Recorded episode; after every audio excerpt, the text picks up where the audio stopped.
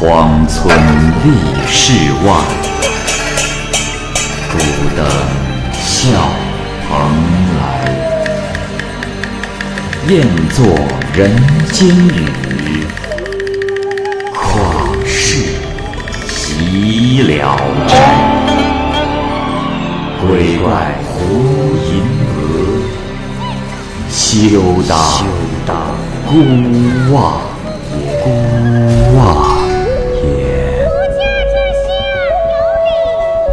白话《聊斋故事》，《聊斋故事》之细猴。蚂蚁播讲。浙江昌化满生在余杭设馆教书。有一天偶然上街，走过一条临街的阁楼下，忽然有荔枝壳落在了肩上。满生抬头望去，楼上有个少女靠着窗，容姿妖冶艳丽。满生不由得痴痴地盯着她看，欣喜若狂。少女低头笑了笑，就转身进去了。于是满生向人打听，这才知道此女是妓院贾氏的女儿，名叫细侯。细侯的身价很高，满生自知承担不起，回到了书斋，冥思苦想，通宵未眠。第二天，满生去妓院递上了名片，得与细侯相见，二人谈笑风生，十分的投机。满生心里越发的迷恋细侯。他找借口向同行借钱，凑了些银两来与细侯缠绵，二人如胶似漆。满生在床上随口做了首七绝，赠送给细侯，诗曰：“高腻铜盘夜未央，床头小雨麝香兰。新还明日重凤妆，无复行云梦楚王。”西侯皱着眉说：“公子，我虽然肮脏低贱，可是一直只愿侍奉与我有情义的人。你既然没有妻子，看我能给你当家吗？”满生大喜，商定一定娶她入门。细侯也高兴地说：“啊，做事吟咏这些事，我自认为不难。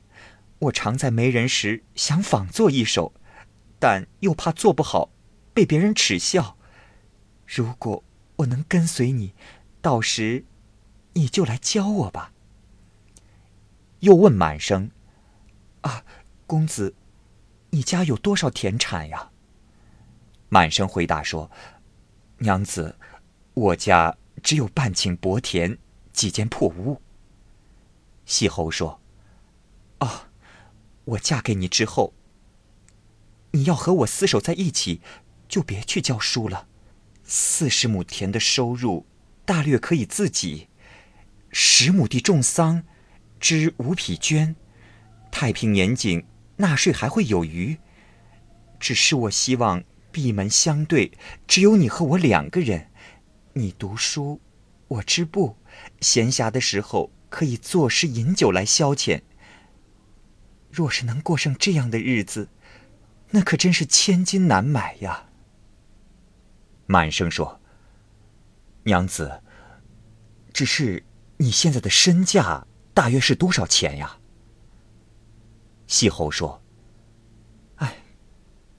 妈妈的贪心如何才能满足？我估计要二百两银子。哎，只可恨我年纪小，不懂得看重钱财，得到的。”都交给了妈妈，只是自己没有留下多少积蓄。公子，你若能备办一百两银子，那么其余的就不用操心了。满生说：“啊，一百两银子，你知道我家境贫穷，这一百两银子如何能弄得到？呃。”我倒是有个结拜的兄弟在湖南做县令，他屡次叫我去，因为道远，所以不敢前往。这样吧，现在我为你去找他，估计三四个月就能回来，希望你耐心等候啊。”细侯答应了。满生辞去教书的差事南行，到了湖南。县令因为过失已经被免了职，住在民宅家，官囊也空空如也，更没有钱给满生。满生处境窘困，难以返回，就在当地教书，三年不能回去。有一次，他用竹板责打学生，导致学生投河自尽，家长因为痛惜儿子，就把满生告到了官府。被压在了监狱里，幸得其他同学的同情，常送些东西来，才没受多少苦。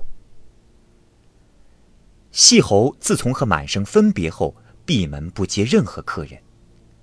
妈妈问其缘故，知道他心意已决，也就姑且听之任之。有个富商非常的爱慕细侯，托媒人向妈妈说亲，不惜花高价也要得到，但是细侯就是不肯。富商做买卖到了湖南，暗地里打听满生的消息。满生的案子本来快了结了，富商用钱贿赂了办案的官吏，让他长期关押满生。他又回来告诉妈妈说：“哎，细侯的命苦啊，那满生已经死在了狱里了。”细侯怀疑消息的可靠性，妈妈说：“哎呀，我说孩子呀。”别说满生已死，就是不死，与其嫁个穷苦的书生，不如穿绫罗绸缎，吃美味佳肴啊！细侯说：“妈妈，满生虽然贫穷，可人品清高，守着龌龊的商人，着实不合我心意。况且，说满生已死是道听途说，怎么值得相信呢？”富商又转托其他商人伪造满生的绝命书，寄到细侯那里，以断其念头。细侯得到了信，整日的哀哭。妈妈说：“姑娘啊，我辛苦把你拉扯大，你成人这二三年，我得到回报的日子也不多，既不愿接客，又不肯嫁人，这日子怎么过呀？”细侯不得已嫁到了富商家，富商给她做衣服、打簪子、耳环等首饰，供给十分的奢侈。一年后，细侯生下了一个儿子。不久，满生在学生的帮助下申冤出狱，这才知道是富商使自己长期监禁。然而，他素来和富商无怨无仇，想来想去找不到缘由。学生们为他筹集了路费，赶回了余杭。回去后，满生就四处打听细侯，得知细侯已经嫁了人。满生心中充满了悲愤，就把自己所受之苦托市场上卖酒的老太婆告诉了细侯。细侯得知后非常的痛苦，这才醒悟过来，原来一切都是富商的阴谋诡计。他趁着富商外出，杀死了怀中的孩子，携带着自己的东西逃到了满生那里。凡是富商家的服饰，一件没动。富商回来，怒气冲冲地告到官府。官府认为细侯情有可原，将案子撂到一边，没有再过问。听说过这件事情的人都感慨说。